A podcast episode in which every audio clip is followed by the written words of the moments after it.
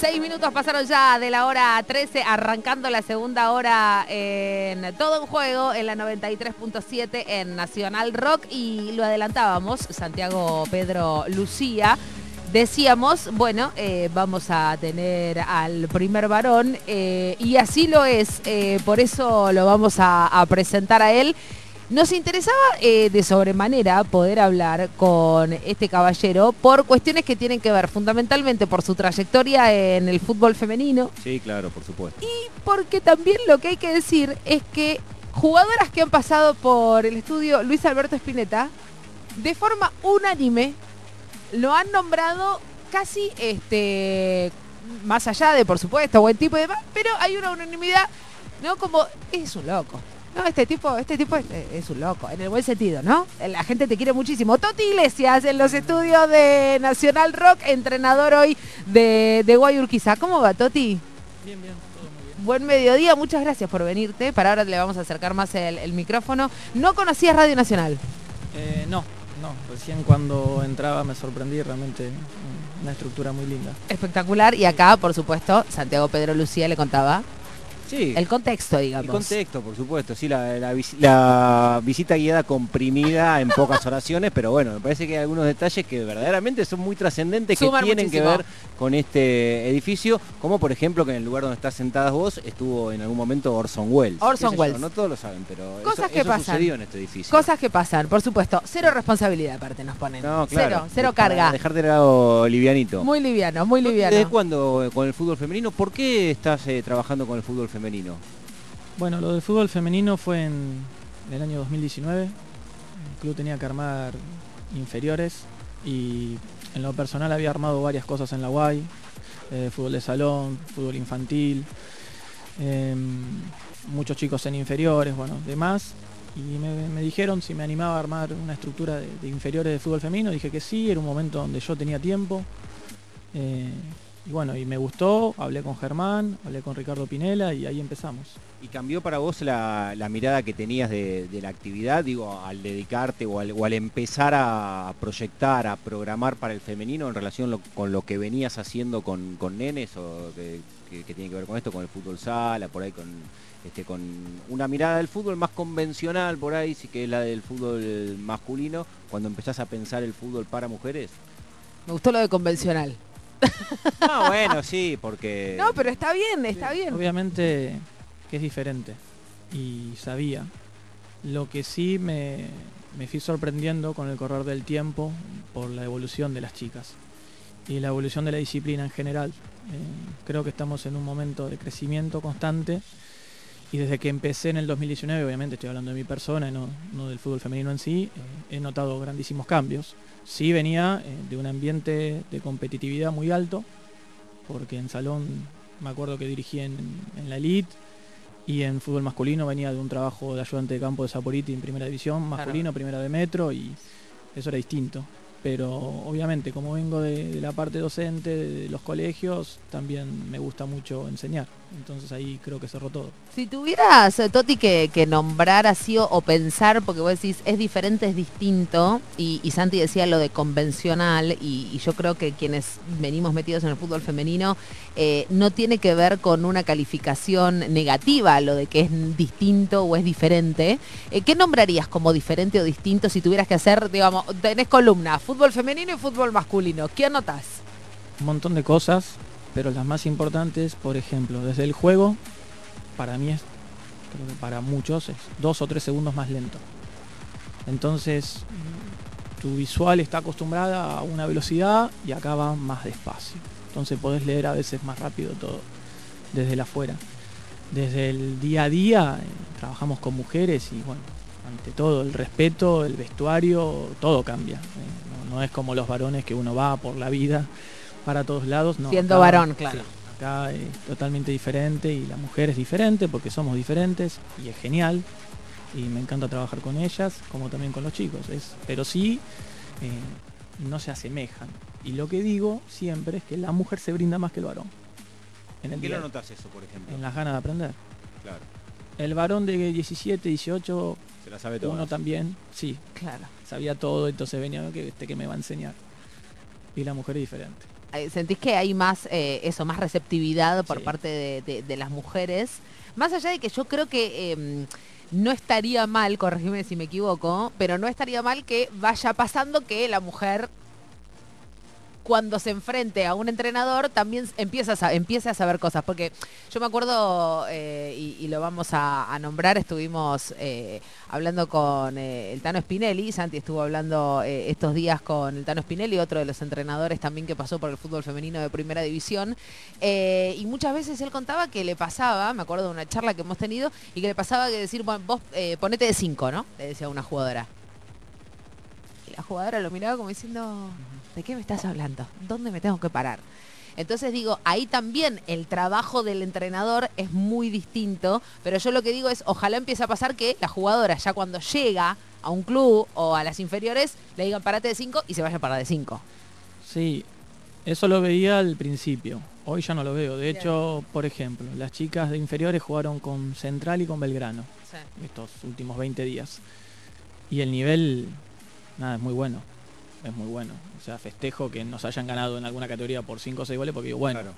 en Córdoba se está trabajando bien, en Rosario se está trabajando bien, acá también, dentro de lo que se puede. Y antes llegaba una jugadora con 17, 18 años y le decías, bueno, vas a jugar de lateral izquierdo. ¿eh? O vas a jugar 30 metros más adelante. Bueno, el caso de Advíncula ayer, que todo el mundo está Claro, sorprendido. sí, Pero sí, bueno, el sí. varón generalmente sabe jugar 10, 11 posiciones diferentes. Claro. Todavía en eso veo diferencia. La mujer todavía le va costando, pero está evolucionando. Y va a pasar. Yo tengo jugadoras que juegan en muchas posiciones diferentes. Romina Núñez, por ejemplo. Romina es el caso más, más eh, que sorprende, pero digo Mika Sandoval También. jugó de todo. Sí, de Claro. todo. Y va a seguir jugando de todo. Que vaya anotando. Mica, vas a seguir jugando de todo. Toti, ¿te gusta lo que ves cuando te sentás a ver partido de primera división del fútbol femenino? Sí, cada vez me gusta más. Eh, yo también voy aprendiendo. Eso está, está clarísimo y me sorprendo. Chicas que cada día juegan mejor. Hay entrenadores que plantean bien los partidos y entrenadoras que hacen lo mismo y jugadoras que físicamente están mucho mejor que antes. Y las estructuras de trabajo son mejores, todavía falta. Y obviamente siempre va acompañado del poder económico de cada, de cada equipo y de la importancia que le da a la disciplina a cada club. Pero sí, me va gustando cada vez más. Recién eh, dijiste hace un rato eh, en una de las, de las respuestas que lo que vos notás como, y lo marcaste como una diferencia con el masculino son esos dos, tres segundos más tarde vinculados ya ne- netamente al juego. Para vos como entrenador, a la hora de, planificar eh, un partido, ¿cómo, ¿cómo juega eso de que sea, este, de que tenga algún tiempo más el femenino en relación a tus experiencias anteriores que estaban vinculadas al masculino? ¿O no cambia a la hora de, de- de pensar el partido, claro. de plantearlo, de darle un sentido? Ah, eh, En en el antes no. En el durante sí cambia. Porque podemos ver cosas que pueden llegar a pasar y generalmente hemos tenido suerte en estos dos años. Que sucedían en el transcurrir del juego. Claro. En el antes no, en el antes hay una idea del equipo rival que vos sabés, sabés cómo, cómo ellos saben cómo vos jugás y ya está todo mucho más parejo igual. Eh, cuando empecé tres segundos, bueno, ahora te digo hay dos segundos, Claro. hay un segundo menos. Hay una evolución en eso, pero todavía es notorio. Acaba de decir una palabra, eh, Toti Iglesias, el entrenador de, de Guay Urquiza, que es eh, parejo, ¿no? Eh, emparejamiento, que recién hablábamos con Lara López de, de Rosario Central, eh, por lo que le está pasando rivales directas de, de Guay Urquiza. Ahora está puntera, pero porque todavía no jugó Guay con River el martes, que después vamos a estar hablando de un horario divino para jugar al fútbol un martes. Eh, y vas teniendo en cuenta que estamos hablando de, de una de las punteras históricas.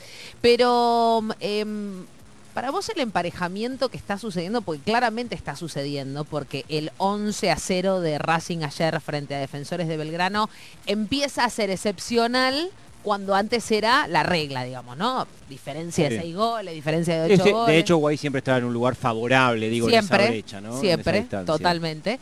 Eh, entonces, ese emparejamiento, ¿vos lo ves eh, como algo eh, positivo a nivel de competitividad? ¿Qué te pregunto con esto? ¿Está emparejando para arriba o para abajo el femenino? Para mí, para arriba, por el. Yo digo que en el, en el juego se ven muchas cosas, la técnica individual, la idea colectiva, pero hay algo que es el ritmo. Algunos le dicen intensidad, otros le dicen corren mucho. Claro. El ritmo en la toma de decisiones y el ritmo en la no posesión del balón es mucho más rápido que antes y ahí se empieza a emparejar todo. Ahora obviamente que hay equipos que tienen mejores jugadoras que siempre van a sacar ventaja, igual que los equipos que tienen mejores jugadores varones, siempre van a sacar ventaja, en general, ¿no? Eh, en eso yo veo que se emparejó para arriba. O sea, después que no te guste porque no hay secuencias de pase, ¿qué tiene que ver? O sea, el juego es, competitividad pura. Acá gana, el partido es para ganar. Y cada uno creo que lo está haciendo de manera cada vez mejor. pues, o consumís o no. Si te gusta, lo ves. Si no te gusta, no lo ves. Pero creo que se está emparejando hacia arriba. Porque el ritmo del partido te lleva a tomar decisiones más rápidas. Porque va cambiando el ritmo de los planteles, decís vos, digamos, que, es ahí donde se, debería enfocar. Eh, buscando eh, notas que, te habían hecho, me quedé con un título. Eh, que me parece que tiene que ver con lo que venís diciendo, ¿no? Y, charlando, me interesa que la futbolista tome decisiones con total libertad eh, en el campo de juego. Para que una futbolista tome decisiones con total libertad en el campo de juego, tiene que tener esto, ¿no? También poder de, reacción y, de saber cuál es la mejor decisión en milésimas de segundo. ¿Cómo se, se entrena eso en el femenino? Y mira, es es un tema eso, porque algunos entrenadores te dicen que jugando, y es verdad, pero me parece que está en el poder de resolución de cada persona. Lo importante es, darle la libertad a que lo haga. Yo tengo jugadoras que son muy buenas. Y siempre voy a decir lo mismo. Cuando tenés jugadores muy buenos o jugadoras muy buenas, tenés ventaja porque toman bien la decisión. Entonces yo le doy esa libertad. Claro. Hoy me encuentro en un plantel donde tengo 7, 8, 10 jugadoras que toman muy bien las decisiones, entonces tienen esa libertad. Ahora, ¿cómo se trabaja? Y mediante el juego, eh, sobre todo en, espacio reducido, porque obviamente que la marca te llega mucho más rápido que en, un partido propiamente dicho. Eh, pero siempre va a ser, o sea, el, poder de resolver es, difícil de mejorar. ¿Se puede? Sí, se puede. Es como una de las capacidades condicionales, la, velocidad. la velocidad es la que menos puede mejorar. La puede mejorar, sí, pero un poquito. Bueno, las tomaciones también viene cada uno de fábrica. Hay jugadores que son inteligentes, hay jugadores que son potentes, hay jugadores que son más aguerridos, otros no. Bueno, yo creo que cuando tengo un plantel con 8 o 10 jugadoras que toman muy bien decisiones, hay que darle libertad. Eh, tomo algunas de las cosas que dice Toti vinculadas al juego, que me, parece que también que, es muy necesario, muy, muy válido también eh, pensar en, en, lo que vemos cuando vemos fútbol femenino. Este, Por lo que está acostumbrado también el ojo cuando se sienta a ver un partido de fútbol. Sí, absolutamente. ¿no? Uno ya está como, seteado, de una manera para, ver fútbol y sobre todo aquellos que no están acostumbrados cuando se enfrentan a un partido de fútbol femenino, bueno, tiene una dinámica distinta. Recién Toti hablaba de la competencia y es cierto, cada entrenador, cada equipo eh, se piensa desde el potencial que cree que tiene para poder ganarle al que tiene enfrente. Muchas veces nos encontramos con, partidos por ahí que, resultan poco atractivos desde, desde el funcionamiento, creo que utilizaste la palabra secuencia, ¿no? Que, no aparecen secuencias sostenidas. Sin embargo, hay algunos equipos que desde la intención, o como si querés, después lo hablamos, pero la, selección, que hoy lo está intentando de manera sostenida, que está vinculado directamente con la capacidad técnica de las jugadoras. Todo este preámbulo, y ahora sí viene. Ah, bueno, llega la pregunta, Bárbara. Claro. Es una ventaja, eh, intuyo que muy importante para los entrenadores, que en la primera división, como le, debe suceder a los que habitualmente pelean, por ahí no tienen que destinarle tanto tiempo al entrenamiento técnico cuando intuyo que algunos otros entrenadores, a pesar de que están en primera división, que son jugadoras profesionales, deben tener que seguir puliendo la técnica. Para mí la técnica eh, se trabaja todos los días y quizás tengo uno de los tres planteles más ricos en calidad de jugadoras. Pero la técnica es como levantarte y desayunar bien. La técnica es todos los días. Tiene que estar bien afilada. Eh, cuando, tenés esa riqueza técnica individual que tengo, la potencias más todavía. La seguís trabajando y la potencias más. Hay equipos que quizás le cuesta, pero creo que está en el entrenador adaptarse a lo que tiene. Hoy yo veo, no en el femenino, pero sí en el masculino y, y técnicos muy reconocidos que siempre juegan lo mismo. Y yo no comparto eso. Yo comparto que Depende de lo que tenés, te adaptás. Y tratás de llevar a cabo una, dos, tres ideas y que el jugador esté convencido de la idea que vos le estás bajando. Para mí el, juego es eso. Porque si no, vos llegás a un club, entonces pedís una jugadora con las características que vos querés por tu sistema. Y morís con ese sistema. Y los sistemas, cada un año o dos, sacan la ficha y no pasa nada. Y te comen. Yo hoy con el femenino tengo que empezar a renovar algunas cosas porque ya me, me- me ven Ya te cómo se la ficha, juega, cómo, se- cómo- cómo pueden cortar algunos circuitos. Claro. Entonces vamos cambiando cosas para tratar de seguir funcionando bien. Eh, obviamente, si yo le digo al plantel que tengo hoy, vamos a, a jugar largo todo el, todo el día, eh, Mm. me van a mirar con, con mala onda. Está clarísimo. Porque la capacidad de ellas, lo que ellas Sí, sienten es jugar naturalmente, claro, a, a tener otros recursos. Total, Sí, total. bueno, también lo, lo que a veces eh, se encuentra, digo, eh, en el femenino, que esto que, que decías vos, ¿no? Hay como una intención de muchos equipos de jugar largo y una segunda pelota. Pero es algo Sí. que también se trabaja y hay equipos Claro. que lo tienen muy desarrollado. Muy. Y hay veces que hay equipos que juegan largo y, y por ahí uno no termina de entender cuál es la intención que viene después de eso, de- después de una pelota larga. Y sí, que muchas veces, digo, esto de la pelota larga, el pelotazo para saltar, para saltear líneas y llegar rápido al área, muchas veces suele ser un recurso de muchos entrenadores del femenino. Pero yo creo que porque capaz no tienen esos recursos técnicos que vos sí tenés, digamos, ¿no? Porque tienen que explotar otras cosas, porque si no, eh, te quedás a mitad de camino. ¿Qué hago? ¿Exploto lo técnico y el juego colectivo dónde me queda, digamos, ¿no? ¿O qué tipo de juego planteo con lo técnico que tengo, individual? Exacto, sí, sí. Lo que, lo que sí hay que diferenciar, los que la patean para arriba y los que juegan largo. Claro. Para mí eso también es diferente. Eh, puede haber un, un ataque directo, como se le dice, al lanzar largo y jugar al espacio, más cuando tenés una, una defensa rival que juega en línea o que achica hacia adelante. Y otra cosa es no, no retener el balón y patearla para arriba y correr. Que es diferente, yo no digo que está bien y que está mal, porque no pienso que hay una verdad absoluta en el fútbol. Cada uno hace Obvio. lo que le parece con lo que tiene. Eh, pero bueno, eh, sí se ve en el femenino a veces eh, que se está trabajando y hace que los partidos sean más parejos, el tema de la segunda pelota, de ir a chocar, claramente. Sí. Voy a ir a una más coyuntural. Ah, bueno, a ver. ¿No, fueron, ¿No fue de- demasiado extensiva la suspensión que recibiste? ¿Te llamó la atención la cantidad de fechas? No, en serio lo digo. Ya estamos digo acostumbrados a verlo en la tribuna, que- Toti no, Iglesias. claro, digo, es un montón, pero para, pa- para tanto fue.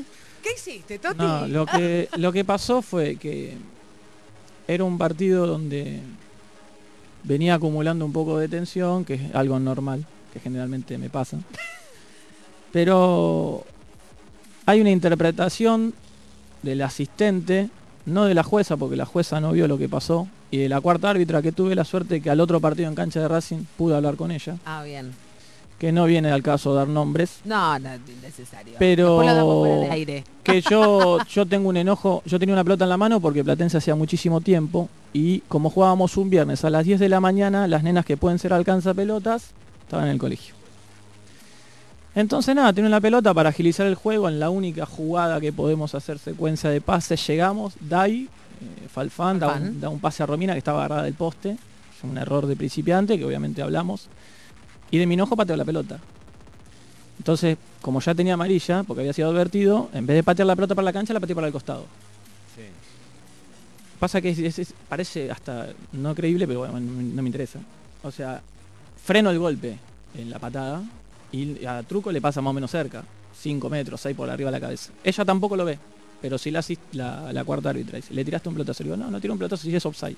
Está bien cobrado, no es con ella, es con mi jugadora. No, no, que bueno, viene la jueza, le me informa, le digo, mira Ah. Luciana, estoy bien echado, pero yo no tengo que patear la pelota mal, está perfecto. Y bueno, después obviamente no, no hubo mucho diálogo en el vestuario porque no, ya no, no amerita. Pero bueno, en algún momento, como me encontré con la, con la asistente que fue la cuarta árbitra, En me encontraré con la juez eh, de Lyman, con la, la asistente y hablaré con ella. Si tiene ganas y si no, tampoco hablo. Yo sé lo que hice, la suspensión fue muy alta, Sí. muy alta, porque no fue eso. Claro. Me informaron algo que no fue. Claro. Eh, que estoy bien expulsado, perfecto. Y que me viene bien para bajar un poco, sí, también, porque obviamente es mi forma, siempre ha sido mi forma, pero a veces no está bien y, soy el primero en, hacer la autocrítica, que me he equivocado. Pero lo que se informó está mal.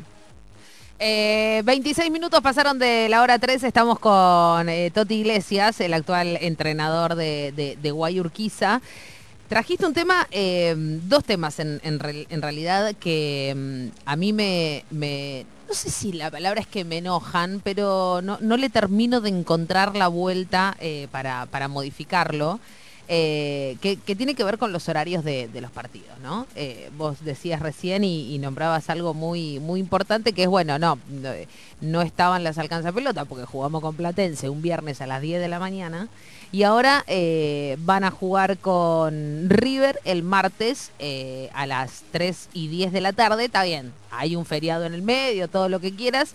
Eh, ¿Qué te pasa con esto de, de- los horarios, el fútbol femenino? Porque eh, hoy por hoy que contamos con la televisación, que contamos con la difusión, eh, muchas veces empieza ese debate, ¿viste? ¿Qué hacemos primero?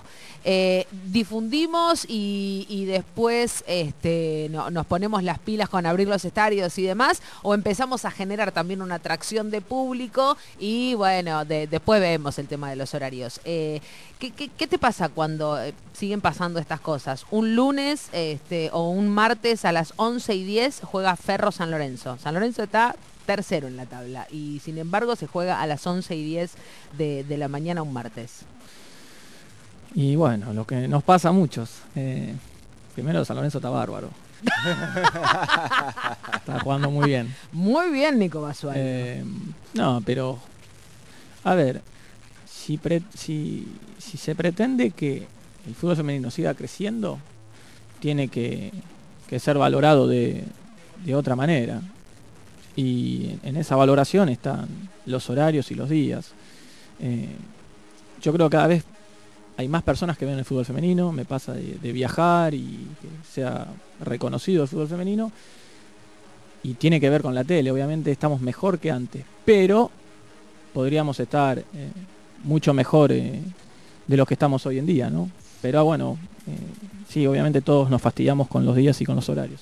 ¿Y qué te pasa con los estadios cuando, digo, eh, desde que el fútbol femenino logra la, difusión y demás, eh, uno de los reclamos que, eh, en el que muchas periodistas este, no, nos subimos también para, para colaborarles a, las jugadoras, porque sabemos que muchas veces las jugadoras pueden decir eh, relativamente poco en relación también a lo que es eh, quizás nuestro, nuestro espacio por tener este aparatito adelante y, lograr amplificar cosas. Sí, sí, porque muchas veces ese reclamo también tiene que ver con, algún tipo de crítica constructiva a las instituciones. Por supuesto, Y por las jugadoras supuesto. están en un lugar eh, en ese sentido de negociar, sí, mucho más incómodo, pero aparte yo creo que también es algo que termina eh, colaborando con la difusión eh, en definitiva del producto en tanto espectáculo deportivo, digamos, ¿no? Porque no es lo mismo que River salga desde el River Camp que abra en el Monumental, digo, es tan sencillo Bueno, como es. fue al cilindro Totti se, se lo perdió Se de la tribuna. Nosotros está- estábamos, le vamos a decir una Decile, infidencia. decile, Cami estaba dentro decile. de la cancha, nosotros estábamos en la tribuna de enfrente Claro. y lo escuchábamos. Había como 6.000 personas en la cancha de Racing y lo veíamos moverse por la tribuna de enfrente a Totti y, eh, muy, muy efusivo, por, Por supuesto, supuesto. pero te perdiste estar adentro de la cancha.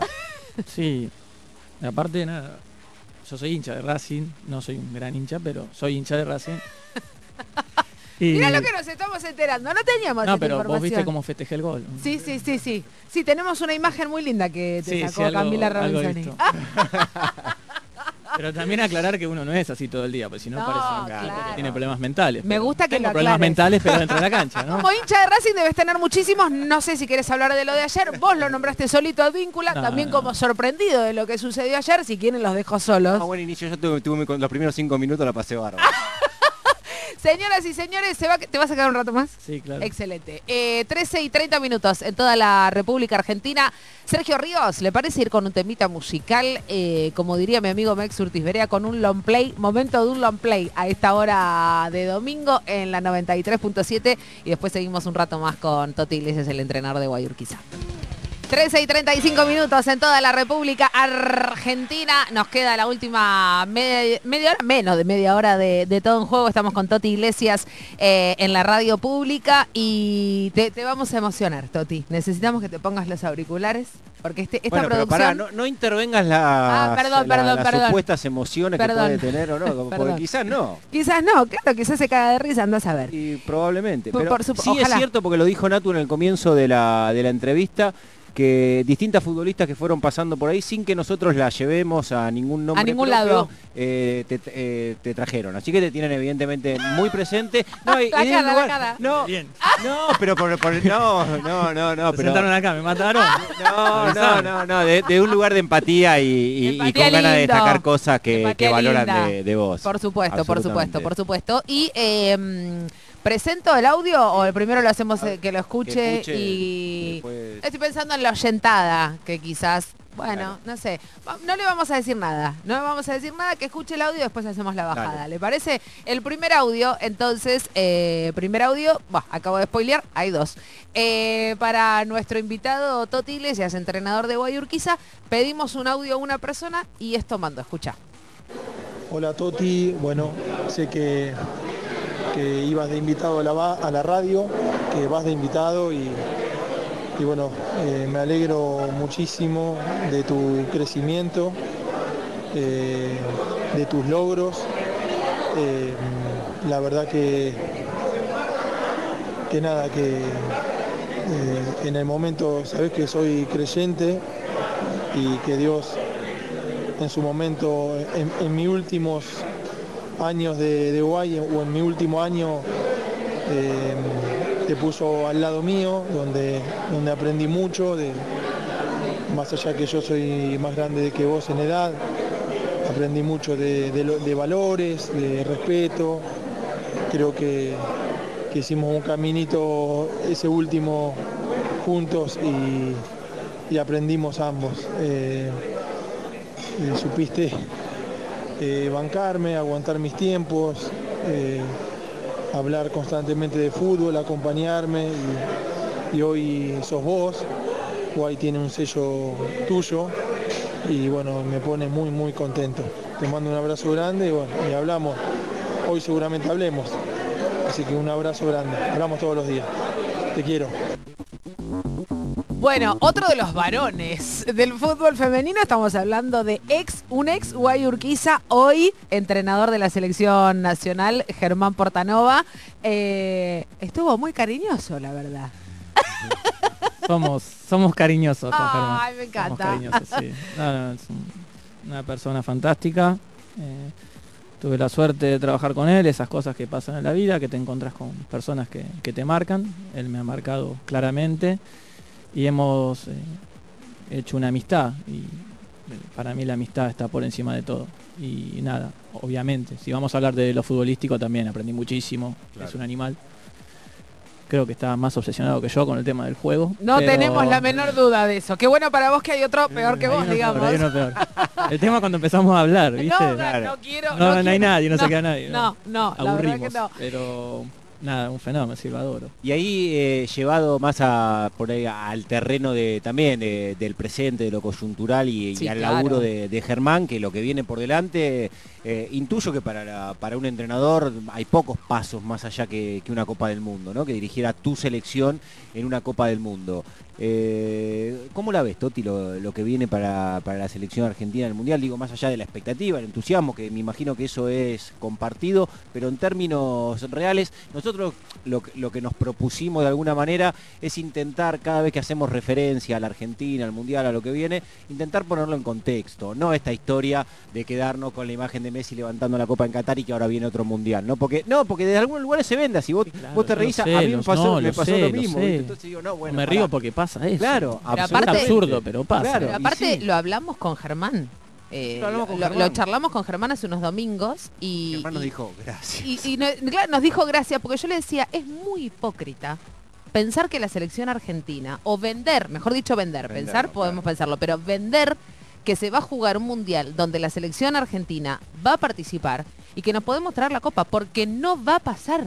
Y está bien que lo digamos, pero también está bien y amerita que contemos al fútbol femenino en su contexto. Porque es interesante pensar que en el 2017 las tenías a las jugadoras haciéndole un paro a la Asociación del Fútbol Argentino, porque lo que pedían era que le carguen 150 pesos en la sube y no había vestuario para las mujeres en el predio que la AFA posee en Ezeiza, que ahora se llama Lionel Andrés Messi, y ahora sí. Entonces digo, ¿qué mejor que contar específicamente cómo del 2000, si querés 15 a esta parte, las cosas han cambiado y la selección se clasificó sin tener que ir a ningún repechaje? Y gracias a un tercer puesto en una Copa América, y eso es un montón. Lo que no le quita que tengamos una expectativa y un entusiasmo lógico con lo Ah, que pueda suceder. supuesto. Pero bueno, todo esto lo pensamos nosotros, no sé, Toti, cómo Pero creo que la, la expectativa y el entusiasmo es porque vemos un equipo que tiene ideas claras, que entusiasmó. La realidad del fútbol femenino a nivel mundial, obviamente, estamos varios escalones abajo. Por supuesto. Y hay que esperar, es un trabajo de 10, 15, 20 años, como fue en su momento el fútbol mundial en varones y Argentina y demás. Eh, no, no se pasa que este país es todo ayer en el fútbol y no, esto es distinto, no hay que apurarse. Yo siempre digo, fíjense el fútbol de salón, que no es profesional. Como durante muchos años trabajó, trabajó, trabajó y las últimas dos Copas del Mundo las jugó Argentina. Y no se habla. Pero hubo 20 años, 30 años de trabajo. Entonces digo que con el femenino, si hoy vemos cómo clasificó al Mundial, haciéndole 5 goles a Uruguay en la Copa, Sí, sí, creo sí. que otro, otro partido con Perú también hizo 5 goles. Sí. Un equipo que está mejorando, que está jugando bien, que va a tener altibajos como toda selección. Por supuesto. Los varones el otro día perdieron con Arabia y la gente parece que se olvidó. El fútbol no es para. Es, es muy difícil este deporte. Eh, pero hay que ir con, con pie de plomo, con tranquilidad. Eh, ya estamos en el mundial, eso ya es un logro muy alto, Mentalmente también, ¿no? Es una tranquilidad clave. obvio. Y, y si no, y si no se clasificaba al mundial, ¿cómo jugaba el equipo? ¿Cuál es la idea del entrenador? ¿Era más parecida a nuestra idiosincrasia de siempre de Argentina? ¿O los anteriores entrenadores jugaban más directo, más salteado y a la línea? Y al espacio, perdón. Entonces también está en cada modelo y qué es lo que uno quiere para su país. Total. eh, en una selección argentina, ¿no? Eh, creo que el trabajo de Germán y de todos sus compañeros es muy bueno y que no podemos eh, definir si el trabajo es bueno o malo, si perdés o ganás. Total. Porque en una selección eh, es el periodo, eh, o sea, tiene que pasar tiempo para encontrar a veces las ideas. Scaloni le llevó dos o tres años y después, bueno, fue campeón de todo. Sí. Pero llevó tres años, una copa que perdimos en semi con, con Brasil, un partido medio dudoso, que Argentina había jugado bien. Entonces, eh, me parece que el trabajo que están haciendo es muy bueno, que hay, que hay que seguir con ellos, ojalá que ellos también tengan ganas de seguir, y hay que disfrutar del Mundial. Ahora, ¿por qué no soñar? Yo, en lo personal, yo siempre sueño que se puede, si no, tengo una frase que me quedo en mi casa. No, pero una cosa es soñar con que Argentina gane por primera vez un partido e ir paso a paso Mm. y conscientes también de cómo se llega a Australia, Nueva Zelanda y decir, ojalá que ganemos un partido, ojalá que pasemos la fase de grupos por primera vez. Hay tantas cosas todavía por hacer por primera vez que envalentonar a un proba- probable público simplemente para atraccionarlos a que vean partido, eh, vamos a ganar y después se encuentren con el choque de la realidad, digamos, en ese sentido decíamos como, bueno, contemos al fútbol en su contexto porque eso está muy bien. Bueno, hay otro audio, eh, Sergio Ríos, para poner eh, y para que escuche eh, Ger- Germán Portano, iba a decir, Toti Iglesias. No voy a decir nombre, lo voy a decir después, a ver si logra identificar. Es una ella, es una ella, a ver. Hola Toti, soy Catalina. Una anécdota que tuvimos fue cuando estabas en rancho y oscureció muy temprano y quisiste explicarme un ejercicio y te caíste para atrás. Vos, sabés dar más detalles de eso. Te mando un beso grande. Qué gente de mierda, la verdad. Pretende jugar. Eh, No. gente muy desgraciada, la verdad. Las jugadoras son gente muy Por eso lo recuerdan. Lo- Por eso lo recuerdan. Por ¿Qué episodios como ese. Toti? era de noche, te caí. Sí, tarde noche y yo no veo bien. Entonces, a veces muestro los ejercicios y esta vez eh, el no ver me jugó una mala pasada, quise pegarle con cara externa, le pegué al piso, me caí, empecé a girar y nadie se reía, ¿viste? Y yo en el Respeto piso, a la autoridad. sí, en el piso esperando que alguna, y por el fondo escuchaba una que explotó y explotaron todas. y yo me levanté como no pasó nada. Después empecé a reír porque era un papelón. Chabón este quiere enseñar y se cae solo, pero bueno, sí, pasó. Ese pasa. es nuestro entrenador, ¿te das cuenta? Le mandamos un beso a Catongaro, también participante. No vas a jugar, vieja. Sí. Eh, ahora. Antes de meternos en el próximo segmento Por de la. favor, de la dale, querido, que se va a terminar el programa. no, pero pensaba cuando hablaba de, de la selección y tenía un tema que también quería, quería escuchar eh, algunos párrafos de Toti que tiene que ver con la emigración de las futbolistas. Hacía referencia Ah. a la selección, eh, buena parte de- del núcleo de nuestro seleccionado está integrado por futbolistas que no juegan en el país. Eh, te, te tocó del 2019 a esta parte seguramente tener eh, muchas jugadoras en el último mercado de pase, en el anterior y en el anterior. La Uri Gaitán se fue a Boca, Cata Primo se fue a River. No, no, pero que llegan pro- eh, pro- eh, propuestas no solamente para ir a otros equipos eh, Sí, que sino al compiten con exterior. Guay, sino al exterior. Eh, ¿Se habla con la jugadora? Si, digo, quizás se dio, quizás no, que vos digas, no, a esta piba todavía le falta más, pero también es una buena posibilidad de irse Claro. a jugar a otra liga este, que, que no sea la Argentina. ¿Cómo es ese momento, Toti, para vos? Que, que me imagino que por ahí muchas jugadoras también buscan eh, una voz eh, con, con autoridad como puede ser la de su entrenador. Bueno, Delgado que se fue también a- al fútbol ruso. Y mira, con el 90% de las jugadoras que se fueron hablo y hablé en su momento y me daban, me pedían mi opinión. Eh, a mí me gusta que la jugadora se vaya a Europa eh, o, a, o a México o a Brasil, siempre y cuando, a mi entender, esté para Claro. ir. Porque si no empezamos a copiar el mismo error que han hecho muchas veces los varones por una cuestión económica. No importa el nombre, le, le- le tuviste que decir alguna, quédate una temporada más y no te vayas para terminar de formarte. Sí, claro. Sí, claro. Y se han quedado y también se han ido. Pero bueno, por, por cada una ha tomado las decisiones y también a otra le he dicho, bueno, vamos que te suba al avión. Y literalmente las he subido, sí.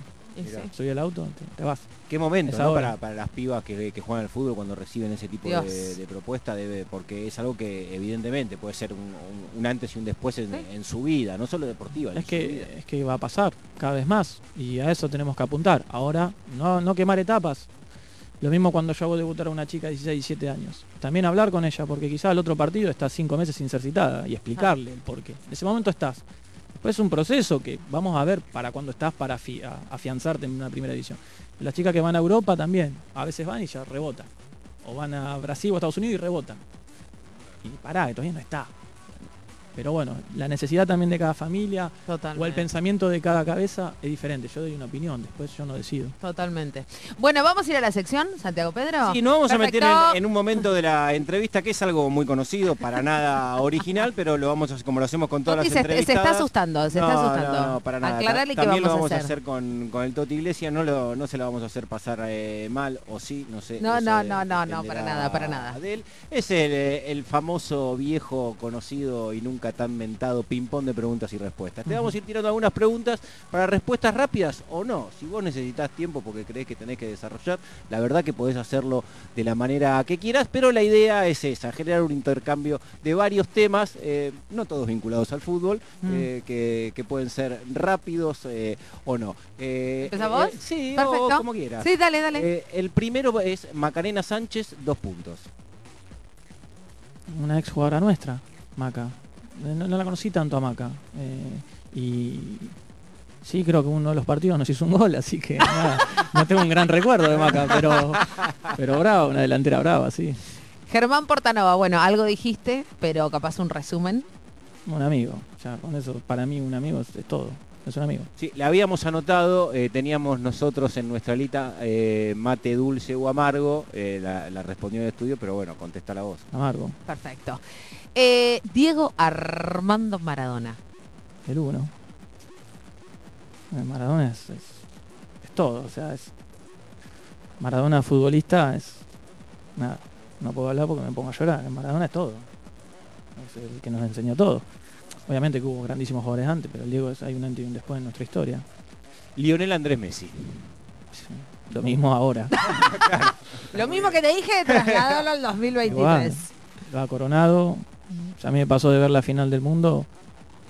No, no queriendo que Argentina sea campeón, yo quería que Messi sea campeón del mundo. Y creo que era un pensamiento, un sentimiento de muchísimas personas en el mundo. Y lo logró a los 35 cuando quizás muchísimos pensaban que no. Y jugó un mundial bárbaro. Y parecía que el último año en el PSG se estaba guardando para el mundial y me parece que un poquito fue así. Lionel Scaloni. una persona que demostró que cuando se dice que, una, que un entrenador no tiene experiencia, que es joven, que le va a quedar grande el puesto, lo cambió todo. A mí no me sorprendió eh, porque todo su cuerpo técnico es de la generación que yo vi jugar mundiales sub-17, sub-20 y consumía muchísimo fútbol. Y siempre fue un juego muy inteligente Scaloni. Aymar fue un crack, Samuel fue un crack y Roberto Ayala fue un crack. Entonces, Bien rodeado. bueno, se caía de Maduro que iba a pasar algo bueno. Seguimos con nombres propios Sí, futboleros. claro. Estefanía Banini. Y me gusta cómo juega. Mucha técnica. Eh, yo a veces no puedo hablar de, de chicas de hace 5 o 6 años atrás en el fútbol femenino porque la verdad que no estaba en el ambiente Claro. y no lo sé. Entonces, pero yo lo digo, no tengo problema. en- Mira, verdad que no sé. Cuando la veo jugar me gusta porque tiene, tiene esa pausa que, que la tiene pegada al pie, ¿viste? Eh, es muy buena, técnicamente es muy buena y en espacios reducidos también. Creo que es una jugadora que en la Copa América brilló. Menotti. Maestro. El uno. Nombraste a Saporiti, laburaste con, con Saporiti, claro. bueno, que tiene muchísimo que ver con, con César, ¿no? También es como de- de- de- del núcleo sí. menotista. Sí, sí, Roberto, como un papá, a Roberto lo, lo adoro. Y si preguntan por Bilardo también me gusta. ¿eh? Bueno, estaba Era en la, el era la próximo nombre. siguiente, no se spoilea, no se spoilea. No, Bilardo también, claro, cómo no. Eh, un, un libro, Toti Iglesias. Hubo no- un libro... O si estás leyendo algo ahora. No, leí mucho en una época, pero leía muchos psicólogos. Tenía unos mamos en la cabeza importantes. Y Nos queda una segunda parte entonces Sí. de una entrevista. es un tema largo ese. Y no, no hay uno en especial. Sí, me gustan mucho los libros de los entrenadores. He leído Valdano, eh, Klopp, Bielsa, eh, Simeone. Quizá el que más me gusta es el del Cholo. Y que más semeja- se asemeja más a Bilardo. Claro, es Pero además me gusta el fútbol total. O sea, no, no me caso con nadie, digamos. O sea, son genios. Y sí. Tenés que escucharlos. ¿Sos de mirar series, Toti? Sí. ¿Cuál, fue, ¿Cuál es la que más te gusta y cuál es la que estás mirando ahora? Miré Fito Páez hasta las 3 de la mañana ayer. ¿La terminaste? Sí. No cuentes nada, vamos por el sexto, Seis. sexto capítulo. Capítulo Y miré. Miré otra. No va. No ¿Tenés va. alguna que sea la tuya icónica? Decir, bueno, yo tengo que recomendar una serie. Te digo, mira esta porque Eh, Santiago Lucía diría Peaky Blinders, Sí, por, por ejemplo. esa sería Eh, la mía. si que sería claro, por eso pongo el ejemplo. Claro. Y no, a ver, hay, no, hay varias. Bueno, me gusta mucho el tema de documentales policiales y Bien. todo eso, me gusta. Y deportivas también, la de, la de Jordan me parece una locura porque Dance. Espectacular. también uno consumía ahí ese el básquet y ESPN, empezaba a ver el cable en los 90 y bueno, me- Me, siento, me lleva a ese lugar de chico y me gusta mucho. Y nada, me gusta eh, la de Escobar también. Nar- eh, la, la primera de Pablo Escobar. es- Emilio No, Escobar pero claro que sí, Toti. Acá, día acá hablamos veo de esa una, serie. una, hay un hilo rojo Una que los conecta. Bueno, justo rojo no. Eh, ¿Una banda? y Patricio Rey. No, bueno. ¿Por qué fueron mejores amigos en otra vida? ¿Ustedes dos qué les pasa? Dale vos, ¿Cuál Pedro. fue el último recital al que fuiste, Toti? Recital, no. No, recital no, no he ido. Tengo como una tara que cuando hay mucha gente no me gusta. El único lugar donde hay mucha gente y me siento cómodo, la crianza es una cancha de Una fútbol. cancha. Nada más. Eh, agarre su celular, Toti Iglesias. Agarre su celular. La temblar, gente, ¿no? la La gente tiene. amo, amo ver cuando uno le pide agarre el teléfono, la gente dice, ¿qué, qué me está pidiendo? Qué ridícula. Eh, qué confianzuda. Vaya al último chat que tenga de WhatsApp. Sí. Al último, digamos, que, que esté, digamos, cualquiera, ok. cualquiera, el, el más activo. Eh, y vaya como si va- fuese a poner eh, los tres emojis. ¿Cuáles serían los tres emojis que pondría ahora? Digamos, lo- los que están, los primeros, los últimos tres usados. Sí, igual. Eh, te lo voy a mandar. No sé, te mandé un par que tengo ahí. Yo con el tema del celular no sabes lo que soy. Excelente. Es un gran problema. Un gran problema, perfecto. Eh, un partido. Ah, te tocaba vos. Bueno, No. me, me entusiasmé. Un partido. Un partido. Un partido de. Un partido, de un partido, digo, un tenés que partido. elegir un partido de fútbol. Y el último, Uno. Argentina-Francia. Ese va a ser el mejor de, de todos los tiempos. No, no creo que nadie le gane. ¿Lo viste en tu casa, Toti? No, no lo vi. Es, me pasó algo que me ponía muy nervioso con el mundial. No lo vi. No, no. Fui- que capaz que fui la persona que no vio el mundial. Cuando Argentina pierde con Arabia me pongo mal porque ya veía que se iba todo al tacho y yo quería ser campeón Messi. Entonces, no lo veo con México en el primer tiempo, no lo veo. Y en el segundo se ponen a cero, no lo vi. Listo, no lo veo. Y el tercer partido no lo vi, me fui a pescar. El cuarto partido no lo vi. El quinto con Holanda creo que lo veo. Lo veo en la casa del profe Lucas. A uno tranquilito encima volviste. Sí. Pulsaciones, arritmia, todo, ¿viste? Arritmia literal. De hecho, en- hace 4 o 5 años había tenido una medicación yo. Y la final me fui a pescar, también estaba en Cochea. Y le digo, escúchame, No me voy a pescar, esto. no voy a ver la final. Y mi viejo me dice, voy con vos. Y digo, ¿te parece? Bueno, vamos, dale. Vamos a terminar los dos en el lago. Y nos fuimos al medio de una escollera que no se escuchaba nada, Nada. Y así todo sí se, vos sabés que el gol se escuchó. Los dos goles se escucharon, minuto ochenta y pico, le digo, "Bueno, nos volvemos, vamos a ver a Argentina campeón del mundo. Llegamos a casa 2-2.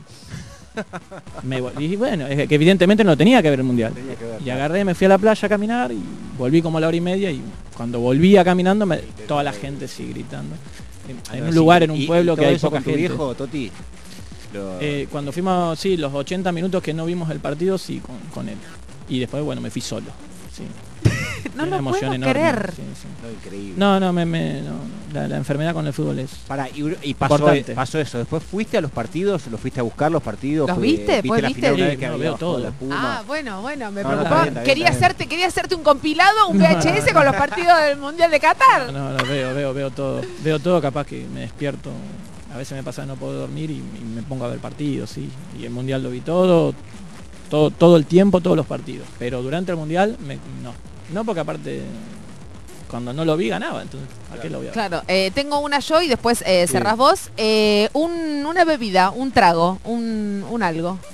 Y el vino tinto o, o un whisky, sí. Perfecto, excelente. Si tenés que completar la, la frase, mi sueño es... Seguir haciendo lo que me gusta. Yo, mi sueño, por suerte, hoy lo tengo todos los días, que hago lo que me gusta. ¡Ay, qué lindo Hermoso. terminar la entrevista! Casi lloro yo, mira.